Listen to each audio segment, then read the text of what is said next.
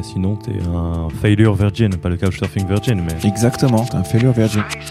Bienvenue sur le podcast Yaniro, podcast dans lequel toutes les deux semaines, je rencontre un entrepreneur pour discuter avec lui des coulisses de son aventure entrepreneuriale.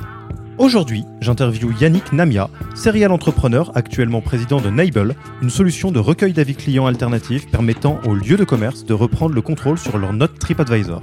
Dans cet épisode, Yannick parle de ses différentes entreprises et nous raconte en détail la difficile expérience de la revente de sa boîte. On parle de ce qu'est censé faire un CEO dans une boîte autonome et automatisée, de la semaine de 4 heures, mais aussi de pacte d'actionnaires et de son statut de Couchsurfing Virgin. Bonne écoute Yannick, euh, bienvenue sur le podcast Yaniro. Je suis vraiment content de t'avoir et puis euh, pour euh, lever un secret de polichinelle, c'est par Sylvain, donc la dernière personne qui a été interviewée dans ce podcast que on s'est rencontrés. J'ai un peu coutume d'essayer de faire de mon mieux pour présenter ce que tu fais parce que toi tu le fais souvent et ça sera à toi de me dire de 1 à 10 ce que ça a donné. Donc tu es le fondateur et le président de Nebel. Nebel, qui est euh, une solution qui permet aux magasins, aux restaurants, aux hôtels de recueillir les avis de leurs clients directement sur place, euh, avec euh, tout un tas de différents moyens, que ce soit un, modèle tablette, modèle numéro de texto à envoyer avec des chevalets, et ce qui a l'avantage pour des, des, restaurants, des magasins, de venir reprendre un peu le contrôle de leur réputation en ligne et de remonter un peu leur score TripAdvisor de, de, 1 point même, si je ne si je dis pas de bêtises dans le pitch commercial. Bah, merci Alexis de l'invitation, merci Sylvain aussi de la recommandation. Et euh, la, description est parfaite, hein, c'est exactement ça qu'on fait. On existe depuis euh, un peu plus de, un peu moins de trois ans maintenant. Euh, on, va passer la barre des, des 500 clients. On a une équipe d'une dizaine de personnes. Et on est euh, basé en France et on, a une petite partie US aussi qu'on va développer un peu par la suite. Ok.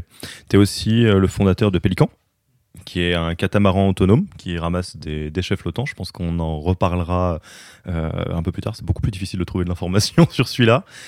Et alors, je te partage mon effroi parce que quand j'ai un peu fait du stalkage en règle, je me suis rendu compte que tu as été président de à solution, Netineup Réseau, Devin, Manger dans le quartier, Hungry Up, ma clientèle. Donc là, je me suis dit, oh là là, je vais faire un épisode de 4 heures, alors qu'en en fait, c'est un système aussi de société mère, c'est ça? Ouais, exactement, ouais. Exactement. Devin, c'est euh, c'est la première société que j'ai créée en 2004, euh, juste à la sortie de l'école d'ingé. Euh, qui est devenue finalement une holding par la suite. j'ai fait remonter toutes mes parts euh, dans, cette société, ce qui est d'ailleurs un, sujet qui est assez intéressant, euh, le fait d'avoir ses parts euh, en perso ou à travers une société. On, peut en parler aussi, notamment c'est intéressant quand on revend une boîte au niveau, au niveau fiscal. et effectivement, alors tu sais, ma boîte, ma première société, c'était finalement Solution, mhm. la première vraie société. On faisait des, la création de sites web, créé en 2006, revendu en 2017. Et euh, donc, euh, société où on a automatisé euh, une très très grande partie du processus. On faisait du site internet personnalisé, mais avec une grande partie d'industrialisation. Donc, on faisait en, en, quelques heures ce qui prend que plusieurs jours normalement un, un, graphiste, un développeur, etc. Donc, c'était un petit peu Wix avant Wix, mais mais made in France et, et, avec aussi une partie de référencement, une partie de conseil ce que, ce que toutes ces plateformes en ligne ne, font pas. Euh, c'est une société au final, euh, tu as parlé de NetInUp. Euh, en, en, 2013, on a, on a décidé, alors on, vendait uniquement à distance, via des campagnes AdWords, via de la communication en ligne. On, on faisait nos ventes que, pas, que comme ça. Et au finalement, en 2013, on s'est dit, tiens, on, a envie d'avoir une présence locale. Et la présence locale, elle passait, elle passait par euh, des, commerciaux sur place. Donc là, tu as deux choix. Hein. Soit tu fais des, agences en propre, soit euh, tu crées un réseau de franchise. Euh, à l'époque, on n'avait pas de levée de fonds, on, était, on était encore en, tout en fonds propres. On s'est dit, tiens, on va faire un réseau de franchise. Et ça va nous permettre d'aller plus vite. Et ça va nous permettre de couvrir le territoire de manière facile. Enfin, facile. Pas facile, parce que l'histoire de la création d'un réseau de franchise, elle est très compliquée mais euh, ça va nous permettre de couvrir le territoire plus rapidement que si on le faisait nous-mêmes. D'où l'histoire de, de où on est, on est monté euh, une quarantaine de franchisés. Euh, et, euh, et, quand tu as une agence web euh, comme solution, tu es très très souvent sollicité pour faire d'autres d'autres projets. ça a été le cas pour Hungry Up qu'on a créé avec Maxime Trouche. Qui c'est une société que j'ai créée finalement juste après le MVP. Hein. c'est ce qu'on avait prévu avec Maxime. une société qui, qui, existe encore, hein, qui, a, qui, a, pivoté quelques fois, mais qui existe encore et, et qui marche bien aujourd'hui. et puis après, tu as, cité Manger dans le quartier. Manger dans le quartier, c'était une de mes idées. On, on, faisait un guide papier des restaurants qui était à moins de 5 minutes à pied de ton lieu de travail. Donc on distribuait euh, des guides euh, très très bien faits, euh, très bien designés dans les, dans les bureaux. c'était un beau projet, mais bon, on peut pas tout faire. On, l'a stoppé celui-là, pourtant c'était financièrement plutôt, ça marchait plutôt bien. On aurait pu en, faire une société, mais on, on l'a pas fait. et au même moment, on a commencé à travailler sur Nebel. donc c'était en 2016, et c'est ce projet-là que j'ai décidé de, sur lequel j'ai décidé de me focus après. Et alors, euh, parce que tu dis on peut pas tout faire, bon, tu as, fait beaucoup quand même, on va, on va revenir sur des, des moments euh, un peu, que tu juges importants, toi, de, de l'histoire, euh, de tout ce que tu as monté. Parmi les, les, recherches, il y en a, il y en a que j'ai faites, il y en a une qui m'a bien fait sourire parce que c'est un espèce d'instantané d'une autre époque. Euh, bah alors déjà, je t'ai trouvé sur Copain d'avant, donc euh, je n'ai pas pu faire grand-chose de ça. Mais par contre, euh, j'ai vu le profil que tu as créé sur Couchsurfing, qui a dit des choses très intéressantes. Est-ce que tu te, est-ce que tu te rappelles à peu près tu, as 37 ans, si je dis pas de bêtises. Et, donc, ton, ton profil, je, je vais le faire en français, c'est 31 ans, j'ai créé une compagnie il y a quelques années, j'essaye de faire en sorte que ça marche et je suis un couchsurfing virgin. Alors, la double question que j'ai à te poser, c'est euh, est-ce que tu arrives à reconnecter avec cette période où tu te dis, où j'ai monté euh, il y a quelques années euh, une boîte et j'essaye que ça marche? Et deux, est-ce que tu es un, couchsurfing virgin encore? Sachant qu'on est dans un Airbnb là en plus. Ouais, ouais, je suis toujours un coach surfing virgin. J'ai jamais fait et j'ai jamais été contacté. Je pense que mon profil était pas très, pas très, pas très attirant. Est-ce que j'arrive à reconnecter? Ouais, 31 ans. On, on, est où dans les, les boîtes? Quelle boîte que tu as lancée il y a quelques années? C'était à Solution à l'époque. Euh, c'était à Solution qui avait 6-7 ans, donc qui, faisait, euh, qui venait, venait de passer le million, million et demi de chiffre d'affaires. Euh, donc c'était l'époque où je venais juste de racheter les parts de mon associé. À Solution, c'est une société qu'on a montée à deux avec Christian Sins, qui était à l'époque commercial et moi technique. Il a quitté la société en 2012, je lui ai racheté ses parts et bah, j'étais seul à bord. Je pense que c'est juste le moment où je, je venais d'être seul à bord. Donc un peu d'humilité sur euh, le fait de faire marcher la machine tout seul. Et envie d'inviter des, gens du monde entier chez toi sur ton canapé. Ouais, après les voyages, c'est un peu ce qui m'a, ce qui a formé ma, mon, mon, envie de, peut-être mon envie d'entreprendre aussi, un peu cette envie de liberté et de pouvoir partir un peu euh, quand on veut. Alors c'est un peu ce qu'on pense au début et puis on se rend compte que c'est pas exactement comme ça que ça se passe après, mais ouais, les voyages, ça a formé un petit peu ma, ma culture entrepreneuriale aussi, clairement. Et euh, si, si, ça te va, moi je te propose qu'on parte un peu de ce, ce moment-là parce que ça me semble un, un, bon point de départ. On pourra faire des, des, retours arrière ou avancer un peu plus vite. Donc tu as euh, repris les parts de ton associé et euh, tu as une boîte qui fait ses preuves mais que tu veux encore passer au stade supérieur. déjà cette notion de entreprendre en, en solo, alors en solo, euh, tu avais une équipe, mais euh, d'être euh, le, capitaine des choses, et c'est un sujet dont on a parlé un peu juste avant l'interview. comment tu, le vis à ce moment-là? Parce que là, c'est le moment où tu bascules de duo à solo. Alors je sais pas d'ailleurs pourquoi, est-ce que ça c'est... vous, êtes, vous êtes séparés à ce moment-là? Ouais, écoute, ça faisait six ans qu'on avait la boîte à deux, on avait des rôles qui étaient quand même assez bien définis, moi plutôt technique et lui commercial, administratif. Euh, on, avait, on a 15 ans de différence. Hein. Il a 15 ans de plus, euh, des, des, des, moments de vie qui sont différents aussi. Euh, et, c'est vrai qu'à ces moments-là, tu, pas forcément, tu n'as plus forcément la même énergie à donner. lui, bon, la, boîte marchait bien, donc il était ambitieux, mais moins que moi à l'époque. Je me disais, bah, pourquoi pas en faire une boîte qui fait, qui fait 100 millions. Lui, il n'avait pas la même vision que moi à ce moment-là. On s'est dit, tiens, c'est peut-être le moment de, de, séparer nos chemins. On l'a fait de manière très, très propre, hein, on se voit encore. Euh, et, euh, et c'est effectivement un moment euh, assez effrayant, puisque tu passes de gérer des développeurs, gérer un, système, enfin gérer un, gérer un système qui crée des sites web, à devoir tout d'un coup manager toute une équipe. tu parlais presque pas au comptable, finalement maintenant c'est toi qui parles au comptable, le juridique, le l'administratif, etc. Et, tu, ouais, tu deviens seul maître à bord. C'est des moments où tu qui sont à la fois excitants, mais où tu as beaucoup de doutes, parce que tu, tu, peux douter un peu de ta capacité à faire. bon, le fait est que tu y arrives parce que tu as un peu d'expérience et arrives à. Et tu compenses aussi par des heures de travail en plus. Mais c'est très, c'est clairement très, très. Euh, c'est compliqué de passer euh, de plusieurs à, tout seul. C'est un exercice complexe. Et comment tu l'as géré euh, du coup? Qu'est-ce que, Avec le recul, qu'est-ce qui t'a permis de, de, faciliter toi, de toi à toi la transition? Bah, c'est alors clairement à ce moment-là j'ai j'ai beaucoup parlé à mon comptable, euh, qui a été euh, qui a été très présent, qui m'a beaucoup aidé sur euh, m'expliquer beaucoup de choses. Hein, tu vois, c'est bête, hein, mais même après six ans, tu t'es jamais trop penché sur les bilans, des choses comme ça, parce que c'était pas ton taf. Et, finalement, tu le l'as pas fait assez. donc c'est des choses où je me suis formé en, ultra accéléré. après, il y a quand même une chose qu'on a qui, est importante, c'est qu'on était une boîte qui marchait bien, on était en croissance, on avait une équipe vraiment une très très très bonne équipe. Euh, tous les membres de l'équipe étaient, euh, très compétents, très autonomes. Euh, donc on, ça n'a pas été douloureux en termes de management. les gens ont compris en général, tu vois. Et puis au final, ça, ça, ça, c'est un peu un, une chose que tu as un peu peur au début. Tu as peur que les gens ne comprennent pas les changements qu'il peut y avoir dans la gouvernance d'une boîte. Et au final, quand tu leur expliques les raisons, etc., tu te rends compte que les gens s'adaptent très très facilement. Et euh, on, en, parlait aussi euh, avant l'interview. Tu m'as dit que euh, là, maintenant, si on fait un peu les allers-retours dans cette époque et maintenant, tu, te posais vraiment la, question de reprendre un associé, que c'est quelque chose que tu envisagerais plutôt avec plaisir. Il faut juste trouver la bonne personne.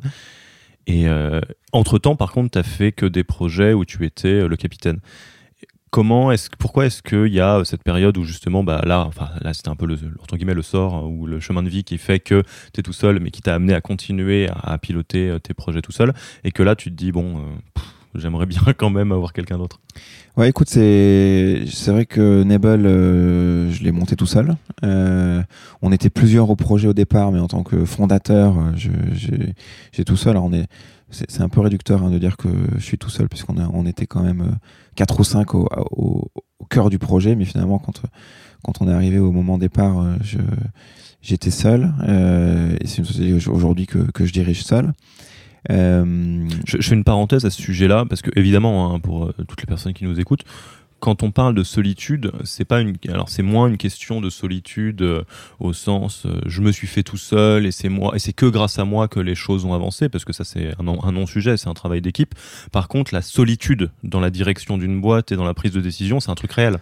Oui, ça c'est sûr. C'est sûr que de toute façon, il y, a très très rarement des projets que tu montes vraiment seul, ou, ou alors c'est vraiment que tu es très fort, mais euh, c'est c'est pas mon cas en marketing, sales, euh, graphisme, développement. ça, m'étonnerait qu'il y ait des moutons à huit pattes comme ça. Euh, donc les projets, tu les montes toujours à plusieurs, mais c'est vrai que la, gouvernance, elle, elle, peut être toute seule. C'est bon, ce que, ce que j'ai eu moi avec Nebel. Euh, c'est pas simple. Et pourquoi est-ce que je reviendrais plutôt à un, modèle à, deux ou à trois? C'est que très clairement, pour euh, bon, tu vois, j'ai fait plusieurs accélérateurs là sur sur l'année qui vient de s'écouler je vois vraiment euh, que quand tu es plusieurs, bon déjà, tu vois, tu as un don d'ubiquité, hein, finalement, quand tu es plusieurs euh, avec tes associés. Et euh, donc, ce qui n'était pas mon cas. Moi, quand je suis allé à Berlin, bah, j'étais à Berlin. Quand je suis à Berlin, je suis pas, je suis pas en France avec les équipes. ce qui n'était pas le cas de tous les gens qui avaient plusieurs fondeurs et, où finalement, bah, tu, ouais, tu démultiplies ta présence et quand tu es deux, bah, tu vas plus vite que deux fois plus vite. Et donc, tu disais, dans toute cette période-là, tout seul, euh, c'était euh, c'était pas facile. T'as rapport alors la partie euh, gérer la boîte, tu t'y es remis en achetant la compta pour les nuls, puis la compta pour les experts. Je caricature, mais j'ai l'impression qu'il y a un petit peu de ça. Bah écoute, en fait moi j'ai pris un autre parti qui est que j'ai décidé que j'avais beaucoup de lacunes dans beaucoup de sujets, et donc j'ai décidé de j'ai décidé de m'entourer de gens qui étaient compétents. je je pense que ça c'est un il y a un moment dans ma vie d'entrepreneur où j'ai réalisé que j'avais plein de sujets sur lesquels je c'était mieux que ça soit pas moi qui fasse. Euh, tu vois, moi je suis développeur à la base, hein, je suis ingénieur informatique. Euh, j'ai fait du développement pendant 10 ans et aujourd'hui je sais que j'ai plus le niveau, je me suis pas maintenu, euh, donc j'ai plus le niveau pour faire du dev. Donc aujourd'hui, je me, je me penche pas du tout dans la technique. Euh, pareil pour le marketing, il y a des gens qui, ont, qui font ça très bien. Pareil pour le design, pareil pour le customer success. Il y a des gens qui ont des parcours euh, qui, où ils sont experts dans ce sujet-là. Et moi, je considère que le rôle du CEO, c'est de faire, c'est de construire une équipe de rockstar. Et c'est pas d'être un, c'est pas du tout d'être une rockstar lui-même dans un sujet en particulier, quoi. Et, ça, tu l'as, hum, tu l'as appris, tu l'as découvert en cours de route, euh, ou est-ce que c'est quelque chose que tu avais depuis le début? Alors dis autrement, parce que j'ai une intention euh, derrière ma question. Est-ce que tu as eu une période peut-être plus jeune au début où euh, tu stackais un peu les compétences et où tu disais bah, je vais aller à fond dans tel chemin, tel chemin, tel chemin, et où après tu t'es dit non mais attends, enfin, au final il y a des gens bien meilleurs que moi et si je veux que ça aille plus loin, c'est comme ça qu'il faut que ça se passe Ou tu l'avais dès le début, tu as dit non attends, de toute façon moi je vais faire ça et puis je vais prendre Rockstar A, Rockstar B, etc. Non, non, quand, tu crées ta boîte au début, tu vas souvent l'économie. Hein, on, on, compte plus les. Bah, tu vois, sur les groupes Facebook, euh, on compte plus le nombre de gens qui, te mettent euh, des, gens qui recrutent des stagiaires, euh, BizDev, France, tu vois. Enfin, j'ai rien contre les stagiaires, mais bon, à un moment donné, si, tu es sérieux pour ta boîte, tu vois, t'embauches des gens qui sont compétents. je dis BizDev et c'est vrai pour tous les, pour tous les corps de métier. donc non, moi j'ai fait l'erreur très clairement au début de vouloir tout faire moi-même, de vouloir tout gérer moi-même. Euh, parce que tu as un petit peu cette, euh, euh, ambition ou cette confiance en toi où tu dis de toute façon c'est moi qui va faire le mieux.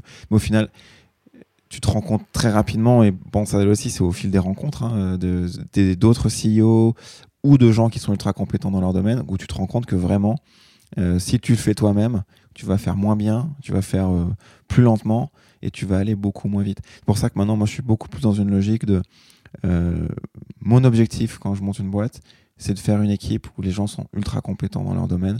Et quand, ils vont me dire quelque chose, je vais, leur faire confiance euh, sur le sujet. S'il y en a un sujet marketing, évidemment, je peux challenger la chose. Je peux avoir mon opinion, c'est pas la question. Mais euh, c'est des gens qui, ont la compétence, donc ils, savent ce qu'ils font. Donc je vais euh, vais pas mettre mon nez dans la moindre virgule de, chaque chose.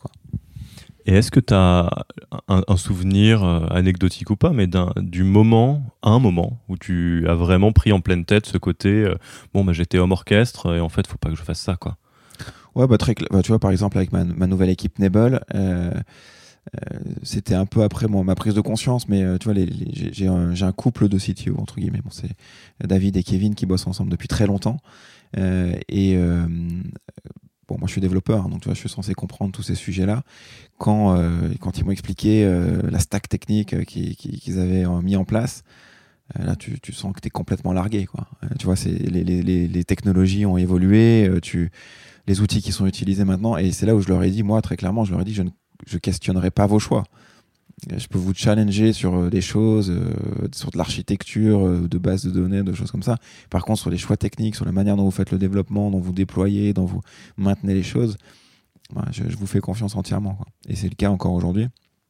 Et c'est la meilleure décision que j'ai pu prendre, puisque ça te libère l'esprit de tellement de choses, de pas aller dans les virgules. Hmm. Oui, je, peux te dire si le pain que tu fais est bon ou pas, mais je vais pas t'apprendre à le pétrir à un moment donné. Exactement. Et la seule chose que je vais pouvoir te dire, c'est j'ai l'impression que tu as mis un peu trop de temps pour le faire. Mais par contre, euh, euh, je vais pas me mêler de est-ce que tu as eu un problème, par exemple, euh, quand tu l'as fait? Et ça, c'est un, ça c'est un, une des choses qu'on a chez Nable, par exemple, c'est que évidemment, il y a des bugs. Mais il y a plein de bugs qui arrivent, je suis au courant une semaine après, tu vois.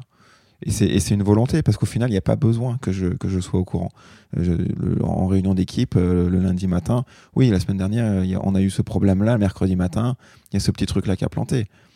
Bon, ben pendant deux heures, il y a peut-être un truc qui a, mal, qui a, moins bien marché. Bon, c'est pas grave. Moi, j'ai pas besoin de le savoir, ça, parce que eux sont sur le coup. Eux peuvent résoudre les problèmes. La personne qui fait du customer success, elle va contacter les clients pour le savoir, enfin, pour, les, pour leur faire savoir. Et, euh, toi, en tant que CEO, t'as pas de valeur ajoutée dans ça, quoi. On, en enfin, j'en parlais avec un, entrepreneur de ce sujet-là qui, est intéressant, qui est de dire quand tu considères le, le, rôle de CEO comme un rôle, parmi d'autres. Euh, alors bon, ça serait faux de dire qu'il n'y a pas de hiérarchie, mais en tout cas, il faut le considérer comme une partie du système. Euh, cette notion de qu'est-ce qui est important pour les autres ou pas est, importante au même niveau. C'est-à-dire de la même manière que euh, ton commercial va pas te faire un compte rendu de tous les trucs et te demander un rapport de tous les trucs.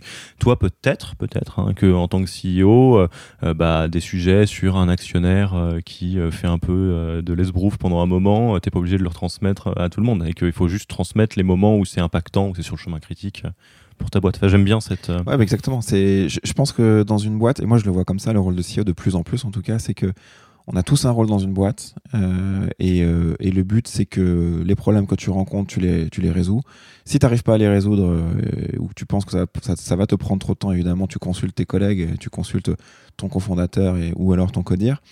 mais très clairement, moi, pour moi, c'est vraiment chacun son rôle. Et les personnes que j'embauche maintenant, je euh, je leur dis euh, que si je peux pas te faire confiance pour que tu bosses de chez toi, pas de contrôle, je, préfère ne pas t'embaucher. Tu vas faire du présentéisme. D'ailleurs, moi, je suis, tu vois, sur la dernière année, j'ai été très peu présent au bureau et les gens euh, bossent. Tu vois, il n'y a, pas de, il a pas de, de, problème à ce niveau-là. Tu vois, il y a une implication et il y a une confiance que j'ai dans mon équipe qui est sans limite à, ces sujets-là. Et alors, à ce sujet-là, euh, moi, il y a quelque chose qui me trotte dans la tête depuis, euh, qu'on a commencé à se parler, c'est que tu es quand même, de l'extérieur en tout cas, un archétype du modèle euh, la semaine de 4 heures.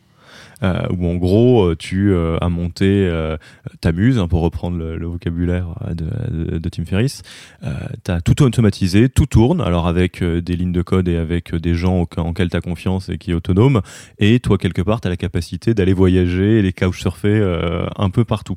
C'est entre guillemets une heureuse coïncidence où il y a eu un, à un moment donné, toi, une intention de ta part, voire tu as lu le bouquin et tu as dit, bon, attends, c'est ça que je veux faire? Alors, j'ai lu le bouquin euh, il y a très longtemps. Alors, la semaine de 4 heures, ouais, euh, je, je pense que je suis un peu plus que ça. Hein. Oui, alors Monobo ça, la, semaine de. C'est le concept, hein, de... Ah, parce que la semaine de 4 heures, il n'y a pas beaucoup qui le font. Euh, non, en fait, moi, la volonté, euh, bah, tu sais, après, tu as, as, des. Dans les développeurs, hein, tu as un peu des types de développeurs. Moi, je suis un développeur fainéant. Je, déteste faire la même chose deux fois. Et d'ailleurs, en général, je déteste faire la même chose deux fois. Et une fois que tu une fois que as dit ça, ça veut dire que tu automatises euh, la plupart des choses que tu fais. C'est-à-dire que tu vas documenter aussi ce que tu fais pour pas perdre, pas perdre du temps de travail au final. Et euh, donc ça, c'est la première chose. Et puis, euh, une fois que tu constitues une équipe de personnes en qui tu as confiance, bah, tu leur donnes les rênes de beaucoup de choses. Je pense par exemple, un exemple très simple, mais Mélanie aujourd'hui qui, qui est BizDev chez nous et qui s'occupe aussi de la, mise en place des salons. Bon, les salons, moi, j'ai jamais, je n'ai pas organisé une virgule d'un seul salon auquel on a participé. On en a fait quand même un, bon paquet, parce que c'est elle qui gère. Parce que c'est elle qui gère. Donc, euh, elle va me montrer euh, euh, pendant une demi-heure les supports qu'elle veut utiliser et puis l'organisation du stand. Mais je lui dis, écoute, c'est très bien, et elle gère toute la chose, tu vois.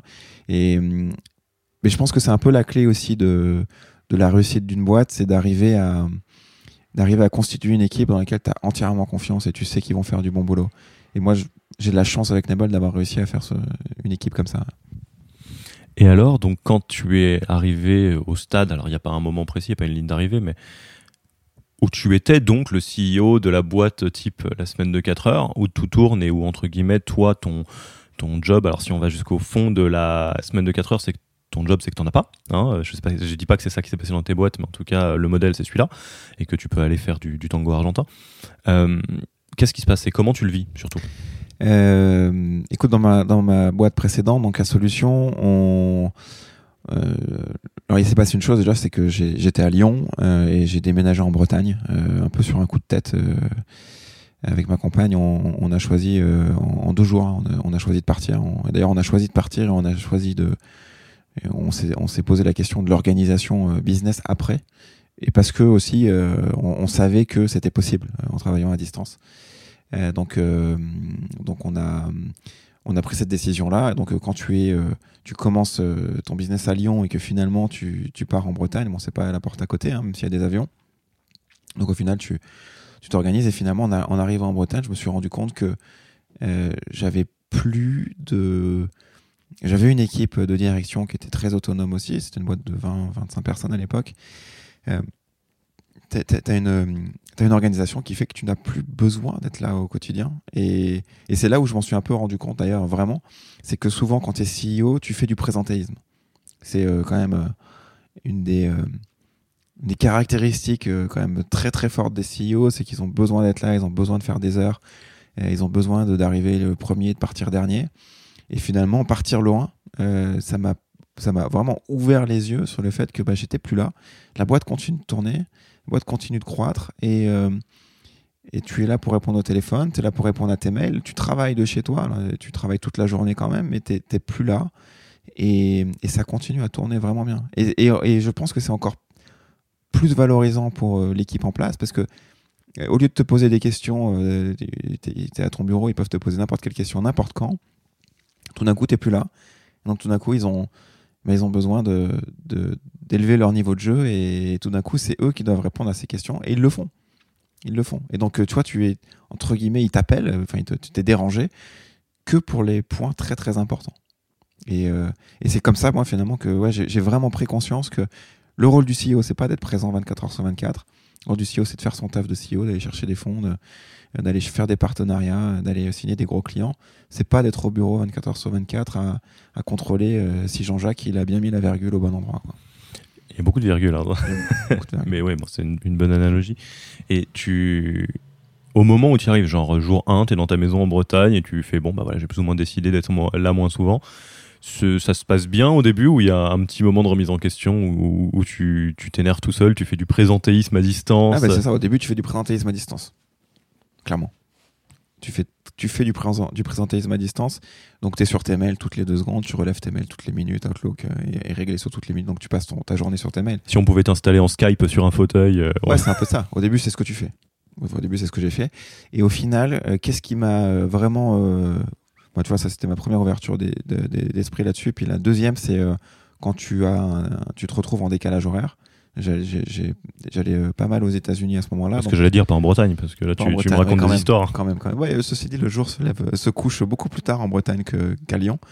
Euh, mais quand tu quand es aux US, tu es à moins 6, tu es à moins 9.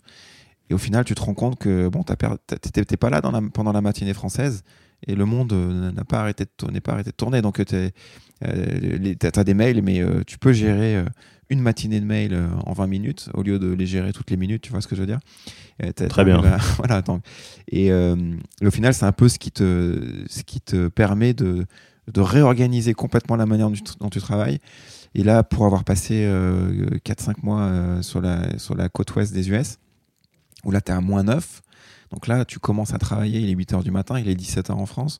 Donc en gros, tu as une heure, une heure et demie euh, de, taf avec la France. Et là, tu te rends compte que finalement, tu peux faire euh, une journée de mail et une journée de réunion, etc., en une heure. Et tu fais ensuite euh, tout le reste de ce que tu vas faire pour le business US et pour le reste. Mais c'est une conception vraiment différente de l'organisation du travail.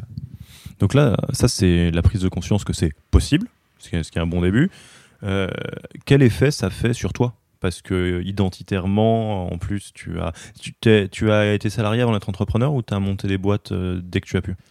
Euh, Non, écoute, j'ai jamais été salarié. J'ai commencé, moi, à faire des. J'ai fait des. J'ai commencé très tôt hein, à faire du développement. J'ai commencé à 12 ans. Et euh, à l'époque, je faisais du des shareware. Je sais pas si tu, si tu te souviens de, ça. Je faisais des shareware, donc tu, tu, tu gravais des, même, je, le faisais même sur disquette au début. Hein. Euh, tu mettais tes logiciels sur des disquettes, t'envoyais à des magazines et ils te les, euh, ils te les publiaient euh, dans les CD qui étaient mis dans les, avec, les, avec les magazines. donc j'ai commencé comme ça, ce qui m'a permis de gagner un peu d'argent parce que j'avais vendu à peu près 2000 licences de, de shareware. Alors ça se vendait pas cher à l'époque, hein. on était sur du 20-30 francs. Ouais, mais t'es content quand même à l'âge ouais, à cet âge-là. Ouais, ouais, tu vois, tu te dis aujourd'hui vendre un truc 3, 4, 5 euros. Euh, tu... C'est vraiment une autre époque. Euh, et après, j'avais fait des sites, des sites web avec des photos de stars, euh, des photos de sportifs, choses comme ça. Où à l'époque, on fonctionnait avec de l'affiliation. tu étais payé au clic à chaque fois qu'il y avait quelqu'un qui. Bref. Toi, tu as vécu toutes les couleurs de l'Internet. Ouais, ouais, commencé dès, dès, très tôt. et. Et c'est comme ça, bon, j'ai réussi à quand même mettre un peu d'argent de côté et, du coup, ça m'a permis de lancer ma boîte euh, directement euh, à la sortie de l'école. Et, donc, je te posais la question parce que, alors là, peut-être que je m'avance et c'est toi qui me diras si c'est juste ou pas. Mais quand en plus, le fait d'être euh, fondateur, de lancer quelque chose et d'être aux manettes, euh, bah, c'est l'intégralité de ta vie professionnelle. Est-ce que identitairement, euh, au-delà du fait que tu as compris que ça pouvait tourner sans, toi, il n'y a pas un moment où bah, il y a quelque chose qui, se passe quoi?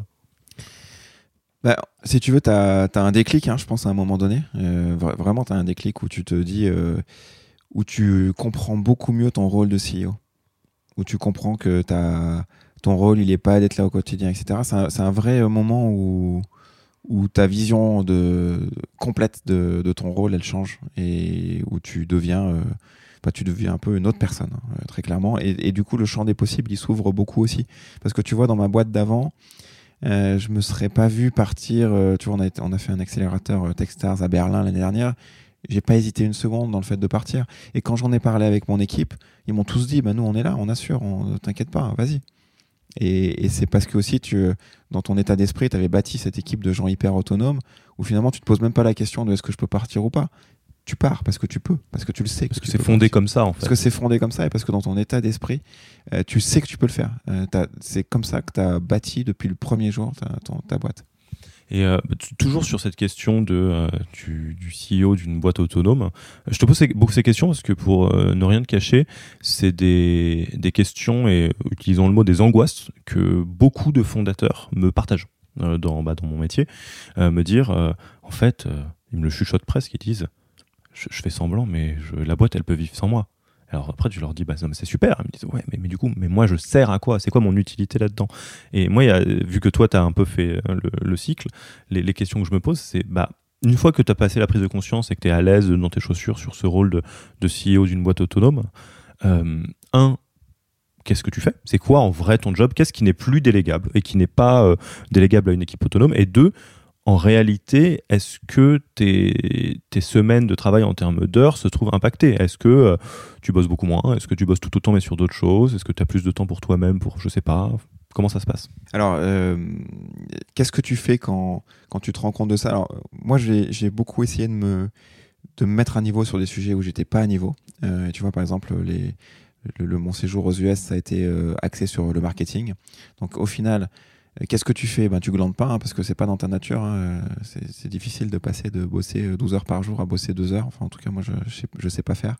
Donc, tu, tu passes beaucoup de temps sur d'autres choses. Tu passes beaucoup de temps ouais, à te former, à, essayer d'écrire la vision de ta boîte, euh, à, à beaucoup plus étudier les, euh, les concurrents, voir comment ils font leur business, des choses que tu n'as pas forcément le temps de faire euh, au quotidien. Euh, et après, plus généralement, c'est Ouais, tu as, raison sur, euh, sur cette partie euh, le, du temps de travail. Euh, au final, c'est là où, où, ton rôle de CEO il change complètement. Et donc, ton, ton rôle de CEO il devient chef d'orchestre, il devient vérifier que euh, la boîte va dans la bonne direction, que les personnes vont la bonne, dans la bonne direction. Parce que ça, c'est, ça peut être un problème, enfin un problème, pas vraiment un problème, parce que c'est, génial d'avoir des, personnes comme ça, mais quand tu as des personnes qui sont très autonomes, qui sont très, euh, très compétentes, euh, ils ont beaucoup d'idées, ils veulent aussi faire beaucoup de choses, c'est aussi à toi de, de, de garder le cap le plus longtemps possible. Euh, et, euh, et d'éviter que chaque idée euh, devienne un projet, etc. Donc tu gardes un petit peu l'équipe ensemble dans, un, dans, dans, une ligne directrice. En tout cas, moi, c'est comme ça que je vois le rôle du CEO aujourd'hui. après, en termes de temps de travail, c'est sûr que beaucoup de CEO vont faire du code. Tu vois, tu as, beaucoup de CEO qui font du dev, qui passent leur journée à coder. Moi, ça, je pense que c'est c'est sûrement très bien au début parce qu'il n'y a peut-être pas le choix. Par contre, c'est quelque chose qu'il faut très très vite arrêter. Et il faut très très vite l'arrêter pour plein de raisons. Euh, et notamment euh, que ça devient vraiment une faiblesse de la société. Euh, pour moi, un, CEO qui est trop dans l'opérationnel, ça veut dire que tu vas, tu vas réduire beaucoup de choses. Déjà du temps pour aller faire du partenariat, du pitch, du peu importe, mais sortir, parce que pour moi le rôle du CEO c'est de sortir de la boîte. et puis tu mets du risque euh, sur euh, une potentielle acquisition, sur une un potentiel rapprochement avec une autre boîte. Euh, tout, tout, simplement, imagine aujourd'hui si toi, tu, as une société qui, est, qui, a beaucoup de succès et que tu dois aller racheter une boîte.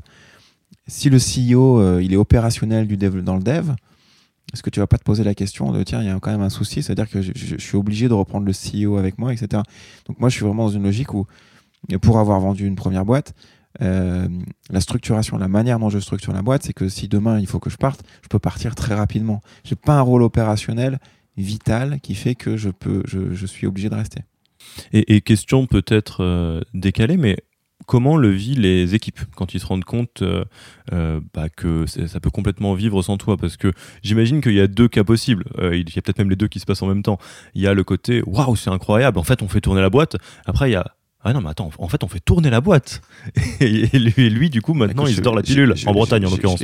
Bah, là, moi, j'ai une partie de mon équipe en Bretagne, donc on, se voit tous les jours quand même.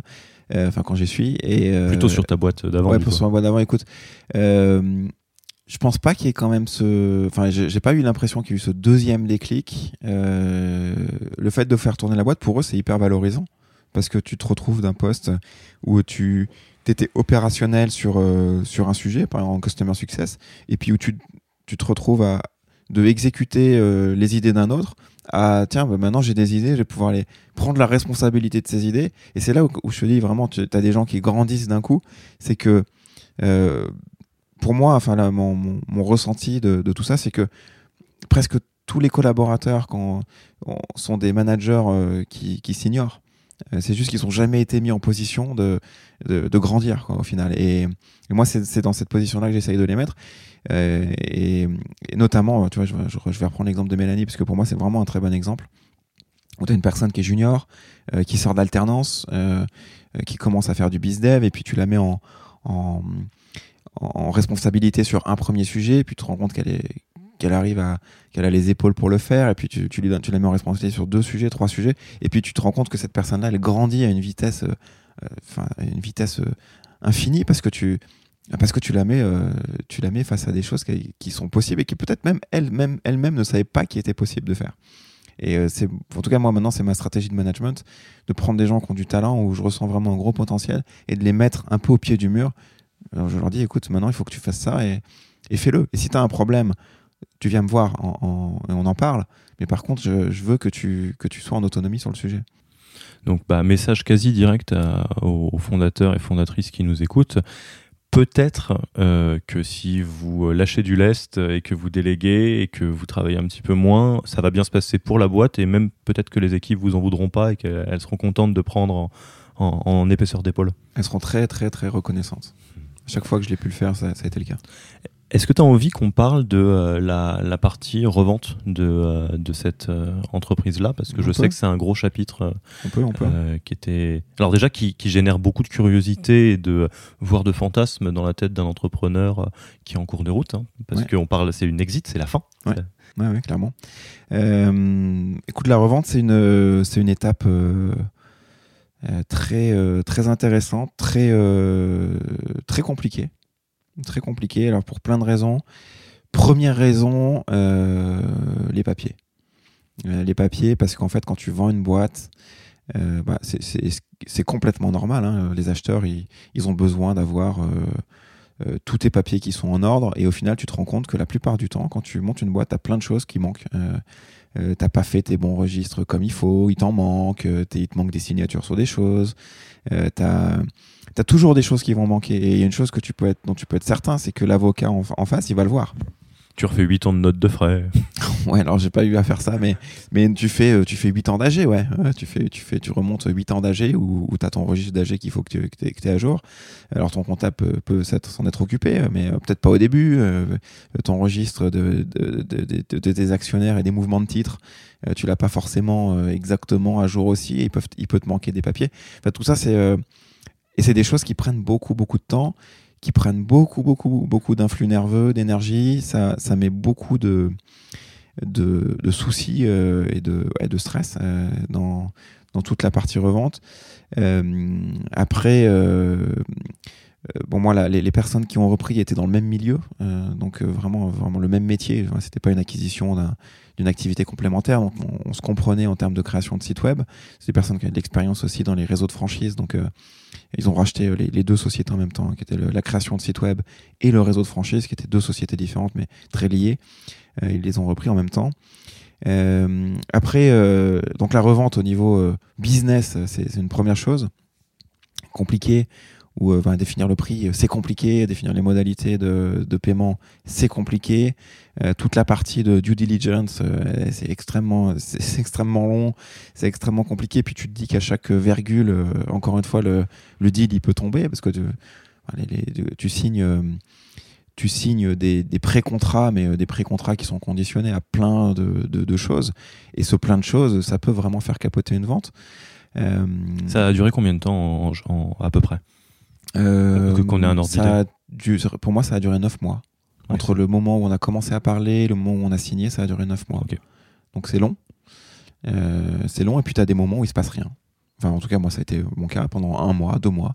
Il se passe plus rien parce que tu as des papiers en attente du comptable, tu as l'avocat qui doit faire des allers-retours sur plein de choses. Et puis, donc, pendant un mois, deux mois, c'est pas que tu n'as plus de contact parce que tu vois quand même moi, mais les, personnes qui ont repris ont, sont venues très tôt dans l'entreprise. Moi, j'ai décidé de communiquer très très tôt auprès des équipes pour présenter euh, les, repreneurs et les intégrer très très rapidement aux, décisions et euh, au management de la boîte. C'est-à-dire qu'ils ont finalement pris quand même une grande partie du contrôle de la société, même avant que, que le contrat soit définitivement signé. C'était quand même une volonté de bah, que cette transition, finalement, qu'il y ait une transition qui soit faite vraiment très très très très, très en douceur. Donc ça, c'est la partie business. Après, il y a une partie euh, euh, psychologique euh, qui est assez inattendue et qui est et qui est qui est très très forte. Et alors il y a une partie et même psychologique à deux niveaux. Tu as, une première partie de statut social. Et ça c'est bizarre, mais tu passes d'une boîte où tu vois nous à l'époque on était 25 au siège et on avait une quarantaine de franchisés. Donc on, allez, on est un groupe de 65 personnes. Et là du, du coup du jour au lendemain tu passes de CEO d'un groupe de 65 personnes à CEO de toi-même. Euh, et, quand tu. Euh, et c'est tout con, hein, mais tu vois, quand tu vas dans, dans un cocktail et que tu dis qu'est-ce que tu fais, toi? Bah, Moi, j'ai une boîte. mais bon, tu sais, tu, parles toujours des chiffres quand tu quand tu t'introduis. Euh, et, et tout d'un coup, tu, tu changes de statut tu changes complètement de statut. Tu passes de ah, moi je suis CEO d'une boîte de 65 personnes à bah écoute ouais moi je suis tout seul et puis tu vas pas dire à tout le monde que tu as vendu ta boîte euh, quelques mois plus tôt, tu vois, pas dans cette logique là. Pourquoi? Bon écoute, c'est pas ma nature. Euh, moi j'allais pas j'avais pas envie de le mettre en avant euh, tout de suite. Par contre, c'est vrai que j'en parle maintenant, tu vois par exemple quand je fais des quand je m'introduis auprès d'investisseurs, auprès de partenaires potentiels, je leur dis écoute, ouais, Nebol, on est une dizaine et avant j'avais une agence web où on était 65. Euh, et, ça, je vois que ça change vraiment la perception des gens. Et c'est en plus toujours pas la partie euh, exit. Tu présentes la boîte d'avant et la boîte de Exactement. J'avais une boîte avant que j'ai cédé, etc. Mais et tu, ouais, ça fait un changement. Ça fait un changement social qui, est très fort. Si, tu me permets, euh, il y a un côté presque tabou, j'ai l'impression, ou en tout cas, ça, on tourne un petit peu autour, même quand tu présentes ou que tu dis, voilà, j'ai qui est avec ses chiffres, et avant, il y avait ça. C'est presque comme si l'exit, c'est un truc dont enfin l'exit, la revente, du coup, c'est un truc dont t'étais pas à l'aise de parler, peut-être je me trompe C'est pas que t'es pas à l'aise de parler, c'est que bah, bah, tu, tu, tu as revendu, donc c'est vrai que c'est un peu des fantasmes. Les gens, ils ont une seule envie, ça, c'est de savoir combien. Euh, c'est, euh, ils se disent ah bah tiens voilà, il est riche. Enfin tu vois, c'est en plus c'est des fantasmes parce que bon, tu gagnes un peu d'argent, mais euh, tu, tu, voilà, tu fais pas, tu gagnes pas 50 millions, tu vois ce que je veux dire. Donc c'est ouais, il y a du tabou, il y a du, y a du un peu de mystère et les gens sont veulent, vraiment en savoir plus. Euh, et ouais, ça crée un peu une distance. Euh, ça crée même beaucoup une distance avec beaucoup de gens, euh, même au, même tu vois, même au niveau familial, hein, tu vois, tu, ça peut, ça peut créer des fantasmes. de tiens, mais tu vois, j'ai eu quelques, quelques, réflexions de cousins qui, qui, ah bah de toute façon maintenant toi t'as réussi tu vois, comme si euh, tout d'un coup, bah, toi, tu n'as plus besoin de travailler toute ta vie, tu vois, ce qui n'est pas du tout le cas. Mais ça, euh, ça crée des fantasmes comme ça de partout, à tous les niveaux. Donc, euh, tu as, vraiment cette partie-là, faut, faut pas la négliger, faut savoir communiquer. Moi, je l'ai mal fait, je pense, puisque je ne m'étais pas préparé à ça. Et bon, ça, c'est un, premier aspect psychologique. et puis, tu as un deuxième aspect qui est, qui est plus un peu plus problématique, je pense, c'est que tout d'un coup, tu te retrouves avec du cash qui te permet de, voir venir et qui te fait perdre un petit peu ta, ta niaque. Et ça, ça c'est peut-être le truc le plus dur à gérer. Parce que tu passes d'une boîte où tu faisais 150 euh, 000 euros de chiffre d'affaires tous les mois à une boîte où tu fais quelques milliers d'euros tous les mois parce que tu viens de démarrer. Mais ça, c'est difficile. tu vois, aller chercher, aller chercher 500 euros de chiffre d'affaires, tout d'un coup, c'est important pour ta nouvelle boîte. Et pour, pour ta boîte d'avant, bon, ça n'avait aucune importance. Enfin, façon de parler, tu vois. Euh, et, ça, c'est difficile de repartir. Et plus, en plus, sachant que toi, tu as du cash, donc tu peux voyager, tu peux faire un gauche à droite, tu as de quoi voir venir personnellement, tu pas besoin de salaire tout de suite, etc. Ça, c'est très, très compliqué à, appréhender. Et moi, euh, là-dessus, j'ai fait une erreur, c'est que j'ai créé Enable avant de revendre ma boîte d'avant. Très clairement, euh, ça, c'était une erreur. Il faut vraiment mettre un break entre la vente d'une boîte et recommencer un projet il faut vraiment mettre les 2-3 mois de break où, où, tu, où tu voyages, où tu fais ce que tu as envie de faire, tu te reposes, peu importe, mais faut pas recommencer tout de suite. Et du coup, pourquoi tu as créé Enable à côté? Parce que tu l'as choisi, il n'y a pas de hasard. Ouais, bah tu vois, je pourquoi je l'ai créé? Parce que à l'époque, eh ben, la solution, ça tournait, donc euh, j'avais euh, du temps pour faire un autre projet, donc je l'ai créé à ce moment-là. Et je l'ai créé, finalement, c'était un peu un projet interne à la solution à ce moment-là. Et, euh, et avec des personnes de la solution, tu vois, Gaël, à l'époque, qui faisait notre marketing, qui qui a été un l'élément principal moteur au début du projet, euh, elle faisait partie de la solution. Euh, et, et tu le montres comme ça parce que tu as du temps, parce que tu as envie, parce que, as, parce que ça fait 10 ans que tu as fait le même projet et que tu as envie un peu de, bosser sur autre chose. Et, mais par contre, très clairement, tu vois, je le, je le ferai plus de la même manière.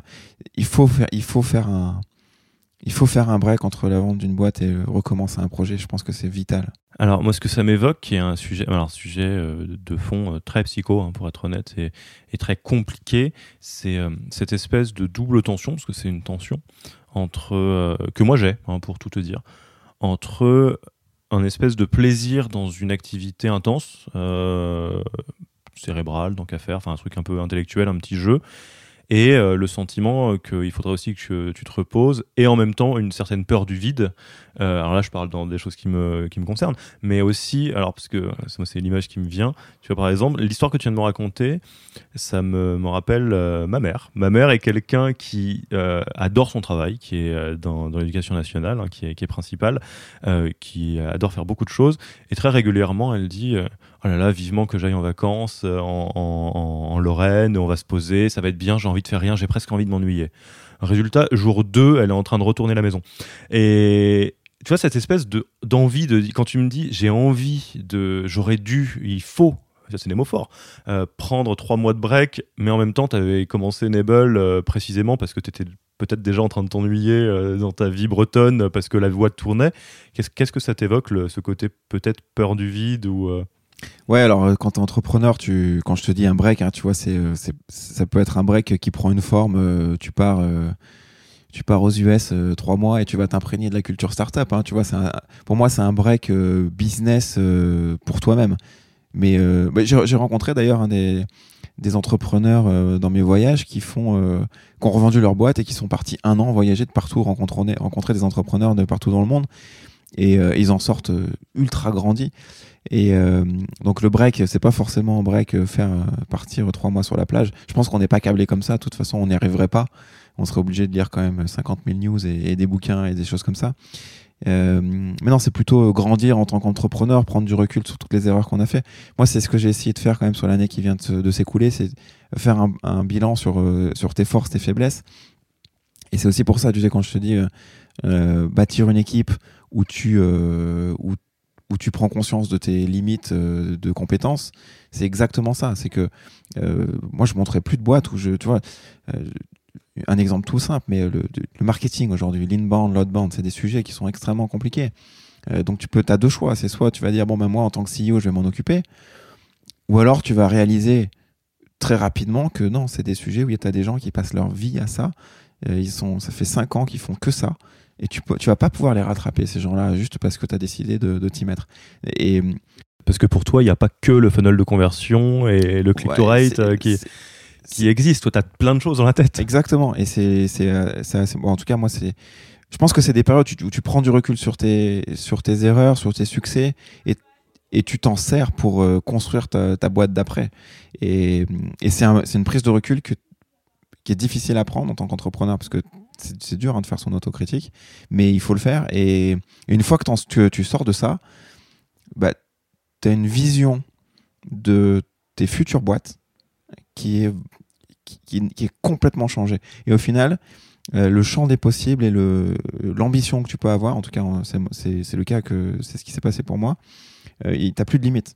Parce qu'au final, tu te dis plus, euh, tiens, je vais faire une boîte comme ça, où il va falloir que on va faire ces petites étapes où on va un peu tritouiller. Tu te dis pas, tu te dis plus ça. Tu te dis, écoute, moi maintenant, je veux cette boîte-là, je veux aller là pour faire cette, cette société-là j'ai besoin de constituer une équipe avec des rockstars qui vont être euh, dans le marketing, euh, du sales, euh, du un, customer success qui a de l'expérience, un site des CTO qui ont de l'expérience. Constituer une équipe de rockstars partout, tu sais que tu vas avoir des lacunes. Mais et donc tu, es au stade à ce moment-là où le, alors j'allais dire le t'es un, gagnant de, l'euro million qui, qui, passe au chômage en même temps quoi. Mais c'est pas vrai parce que t'avais Nebel, en parallèle. Il y avait, euh, pareil, une autre personne que évidemment je ne citerai pas, un entrepreneur qui a revendu, qui me disait, euh, au fond de moi, j'ai un peu la, trouille de me dire, euh, est-ce que j'ai réussi une fois, mais est-ce que j'arriverai à réussir une deuxième fois? Et quand tu me disais que tu repars fatalement d'une pente qui est un peu différente, où tu te bats pour aller chercher 500 euros, comment tu, tu le vis justement cette, ah bah ça, le tout, tout début? Ça c'est dur, hein. ça c'est très dur. C'est ouais, c'est très dur. C'est un moment où où tu as, as, beaucoup de C'est très difficile hein, de, de, repartir à zéro. Et mais c'est pour ça aussi que tu vois, quand je te dis de, de le faire très différemment, c'est que je pense que si tu le fais pas différemment, si tu le fais exactement de la même manière, euh, tu dois vite euh, devenir, euh, avoir des problèmes psychologiques et de motivation qui sont forts. Donc si tu le fais avec un état d'esprit différent, où tu où as un braquet différent, où tu as une ambition différente, je pense que tu peux le faire mais euh, ouais, de repartir à zéro. Alors après, le, j'ai réussi une fois, euh, je peux pas réussir une deuxième fois.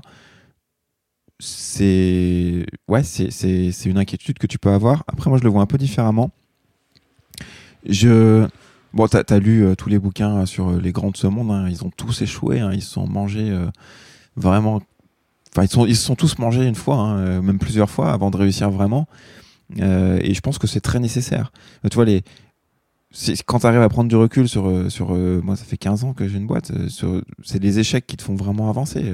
quand ça marche, au final, tu pas à prendre du recul et à, et à vraiment tirer des, des leçons. C'est à chaque fois que tu t'es cassé la gueule que tu arrives à, à, te relever. Donc, pour moi, l'échec, c'est c'est pas une chance, mais c'est vraiment une opportunité d'apprendre et, d'aller plus vite après. Hein. Donc, je j'ai pas peur d'échouer. C'est pas c'est pas une c'est pas une inquiétude. Pas, tu vois, je me, après, on est en France, hein, donc euh, l'échec, il est mal vu encore, euh, comparé aux US, où, tu vois, tu rencontres même des investisseurs qui te demandent si tu as déjà échoué, et eux, ils le valorisent beaucoup. Ils te disent, écoute, moi j'aime bien euh, les entrepreneurs qui ont déjà échoué. sinon, tu es un failure virgin, pas le couchsurfing virgin. Exactement, tu es un failure virgin. Et être un failure virgin, bah, c'est pas que c'est pas bien vu, mais ils aiment bien les gens qui ont échoué parce qu'ils ils, se disent écoute toi tu sais où c'est que tu connais les erreurs où tu vas pas que tu vas pas refaire. Ça change tout hein, dans, la, manière d'appréhender le, business et, le, fundraising derrière pour eux. Et donc euh, moi il y a aussi une, une grande question que j'ai euh, qui m'interroge beaucoup sur euh, Nebel plus Pélican parce que donc tu donc euh, non, content de, euh, de, monter une boîte t'en montes deux histoire de reculer encore plus le moment où tu vas passer trois mois euh, à aller apprendre des choses un peu partout dans le monde. Mais surtout au-delà de ça alors il y a évidemment, j'imagine, une, réalité économique, parce que c'est vrai que le fantasme de tu as gagné au loto, tu plus besoin de travailler, même quand tu gagnes au loto, c'est pas vrai déjà qu'est-ce qui fait, alors, soit qu'est-ce qui fait que tu montes Pélican à côté de Nebel, ou qu'est-ce qui fait que tu montes Nebel à côté de Pélican? Parce qu'on aurait pu dire, euh, il y a, peut-être des mondes dans lesquels tu montes un et pas l'autre. Et ça correspond à deux mondes différents. Parce que, alors, pour euh, ceux qui n'ont peut-être pas suivi, euh, Pélican, c'est un projet qui est avant tout un impact social et environnemental. Enfin, c'est. Ouais, écoute, Pélican, ça vient d'un constat simple. Hein, c'est que, bon, moi, comme je suis passé de Lyon à, la Bretagne, j'habitais au bord de l'eau, promener mon chien tous les soirs sur la plage. Et tous les soirs, je ramassais, euh, je partais souvent avec un sac plastique de, poubelle, un sac, un sac poubelle, et je le ramenais plein. Je le ramenais plein de déchets plastiques qui venaient de la mer. Hein. Et pourtant, la Bretagne, c'est pas vraiment un endroit très pollué. Euh, donc, parti de ce constat-là, euh, tu te, tu, quand, quand, quand tu passes de Lyon à la Bretagne, tu apprends à, aimer l'océan d'une nouvelle manière, puisque tu es, nouveau, alors que peut-être les, les Bretons adorent l'océan, mais l'océan lyonnais, c'est différent, quoi. Ouais, le Rhône, c'est pas exactement la même chose. Euh, et au final, euh, tu te prends d'amour pour, euh, pour l'océan et euh, tu as, envie de le protéger. Et, et Pélican, le projet, c'est un, un bateau complètement autonome qui est basé sur des carcasses de, de catamarans sportifs, hein, les petits catamarans sans moteur qui font 5-6 mètres, où on, on, enlève le mât, on met une cuve de un, une pelle de récupération des déchets flottants. Euh, il y a des moteurs, euh, moteurs électriques, euh, batterie, batterie pour le faire le durer 8 heures, complètement piloté par GPS avec tout un tas d'indicateurs, hein, tu vois les marées, la météo, etc. Le, et, et, le but c'est de ramasser les déchets flottants avant qu'ils coulent au large, parce que il y a des projets, il y a un projet fantastique en ce moment qui, qui vise à ramasser les, les déchets euh, sur le septième continent, enfin dans tous les vortex de, euh, de, de, de l'océan. Le problème, c'est que 95% des déchets, ils ont coulé bien, bien avant ça. Et, euh, et quand, tu, quand tu étudies un petit peu la chose, tu te rends compte que un sac plastique, il se désagrège en quelques semaines. Et une fois que, une fois qu'il s'est désagrégé, il est mangé par les planctons, qui vont être mangés par les plus petits poissons, les plus gros, les plus gros, les plus gros, et puis ça finit dans ton assiette à la fin. Euh, ça, plus euh, euh, bah, tous les mammifères marins que tu peux voir qui meurent étouffés par des plastiques, ça, moi en tout cas, c'est quelque chose qui me touche et qui me fait, qui me fait mal au cœur vraiment. Et tu as envie d'agir. Et tu as envie d'agir et tu te dis à un moment, bah, écoute, j'ai cette idée de, de, bateau, je peux mettre un peu d'argent pour le développer, donc allons-y, faisons-le. quoi. Et, et, au final, j'ai trouvé beaucoup, beaucoup de gens d'extrêmement bonne volonté. Hein. Je pense à Frédéric, à François, qui, qui, ont, été là au début, Alexandre, euh, qui, euh, qui se sont dit tiens, mais nous, ton projet, ça m'intéresse vraiment, je, je, veux, je, veux, participer. Et finalement, tu. C'est des projets où. Euh, c'est toi c'est pas que c'est plus grand que toi mais c'est un but où, où tu te dis même tiens mais si si on lance ce projet et que ça ramasse des plastiques et que ça peut sauver un dauphin et trois tortues bah tu te dis bah j'aurais déjà fait quelque chose où j'ai sauvé un dauphin et trois tortues quoi et et ouais, c'est des projets qui ont vraiment du sens. Où, où, où, tu. Euh, et je sais pas, après, tu vois, c'est. Euh, on est la tête dans le guidon en tant qu'entrepreneur, mais. Euh, tu, te dis, tiens, à quoi bon quoi? À quoi bon à quoi bon gagner des millions, se battre pour être riche, si dans 10 ans, au final, la planète, elle est dans un tellement mauvais état que finalement, tu pourras même pas en profiter, et que ton seul souci, ça sera, tiens, est-ce que ce que je mange, il y a du plastique ou pas dedans quoi? Mais, et alors, du coup, quelque part, comment ça se fait que, si je te taquine un peu, qu'au moment où tu lances un autre projet euh, après ta, ta, première boîte, c'est euh, c'est pas Pélican directement? Bah parce que parce qu'à l'époque euh, j'avais peut-être pas eu l'idée encore ou j'avais peut-être pas eu entre guillemets tu vois les, couilles d'y aller. Euh, peut-être dire un autre mot. Non, non, tu peux dire couilles, hein. couilles, tu peux le dire ici, il a pas de problème. On peut le dire plusieurs fois. ouais, c'est en fait c'est des projets où tu tu sais que tu vas pas gagner d'argent avec tu sais que tu sais que c'est ça va être euh, peut-être même un gouffre, ça va être un projet passion. Euh, et mais c'est au fur et à mesure, tu vois, que tu marches dans, dans, le projet, que tu te rends compte que ça attire beaucoup de gens, ça attire, euh, ça attire beaucoup d'intérêt de tout le monde au final, de, de autant des personnes qui aiment l'océan que des, des, des, institutions locales, etc. Et pourquoi est-ce que tu le montes pas direct? Ouais, Parce que tu as pas eu l'écoute de le faire au début. Et puis finalement, à un moment donné, tu passes le cap, tu, tu prends t'enlèves le mât d'un catamaran, euh, tu essayes de voir si tu peux monter un, une pelle de récupération, ça marche, tu, et tu commences à développer tes, des, pièces en 3D. Euh, Frédéric nous a imprimé des pièces en 3D dans tous les sens pour monter les, la pelle de récupération. Euh, c'est, un projet que tu fais un peu en marchant, mais finalement avec euh, cet objectif qui est plus grand que toi de nettoyer les océans. Et est-ce que ça a été une, c'est encore une gymnastique intellectuelle de tous les jours un peu différente d'être dans une boîte qui va pas gagner d'argent pour le reprendre parce que pour des bonnes ou des mauvaises raisons, hein, les deux coexistent en général assez bien.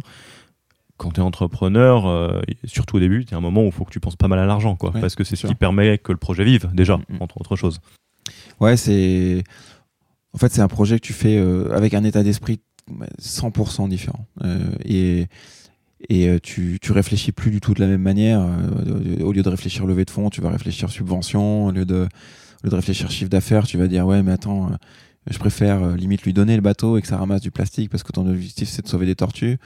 donc tu es vraiment dans un état d'esprit qui n'a rien à voir et c'est c'est une gymnastique mais qui est, au final hyper intéressante parce que tu te retrouves dans deux états d'esprit complètement différents, une boîte hyper capitalistique et puis une boîte philanthropique.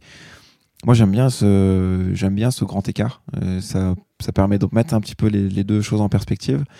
Et puis surtout, tu te rends compte d'une chose, hein, c'est que il y a quand même beaucoup d'argent dans le monde, dans le monde de, pas associatif, mais dans le monde de la protection de l'environnement.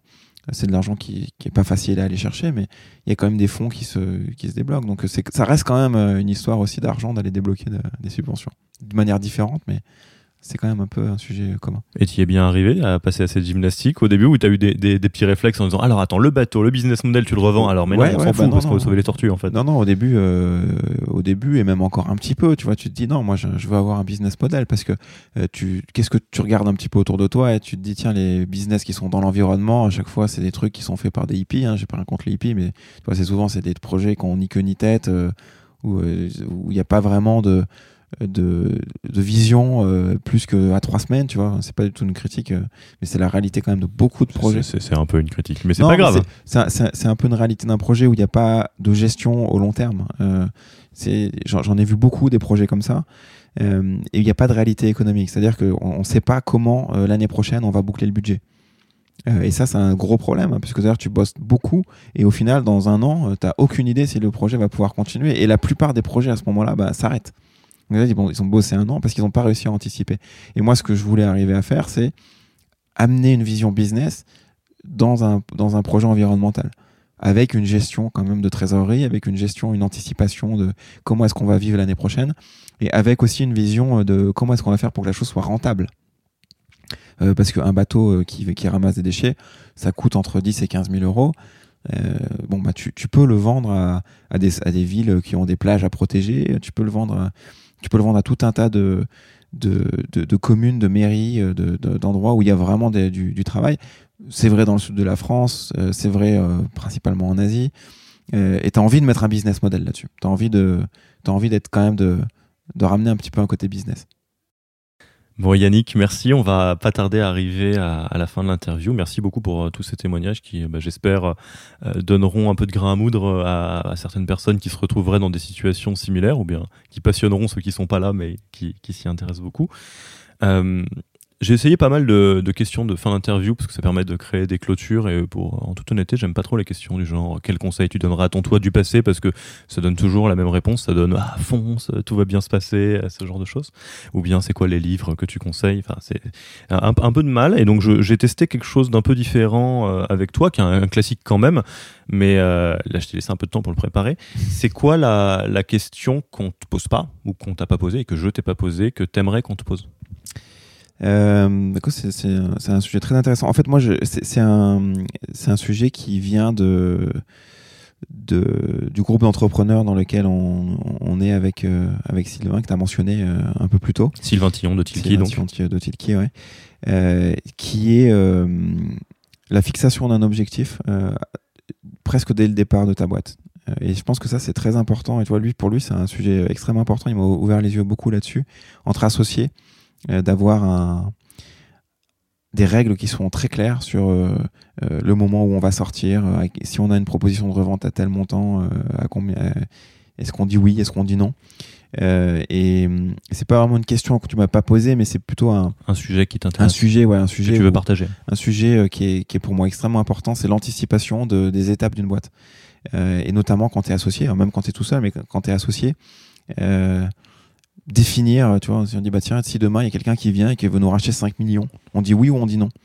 Et euh, évidemment, ça peut, ça peut, ça peut évoluer au fur et à mesure du temps, mais c'est quand même un sujet qui est extrêmement important. Si aujourd'hui on est associés tous les deux et qu'il y a quelqu'un qui vient euh, demain et nous dit tiens je, vous rachète 5 millions, est-ce qu'on on s'étripe pendant 5 ans euh, à se dire oui non ou est-ce qu'on dit oui dans les deux minutes parce qu'on a signé un pacte ensemble où on est d'accord? Et je pense que bah, ça c'est quelque chose que je fais maintenant, c'est que je me fixe des objectifs très rapidement dans les projets où je les revois régulièrement, mais je me dis tiens si ça ça se passe comme ça, je prendrai cette décision là pour aller dans ce sens-là.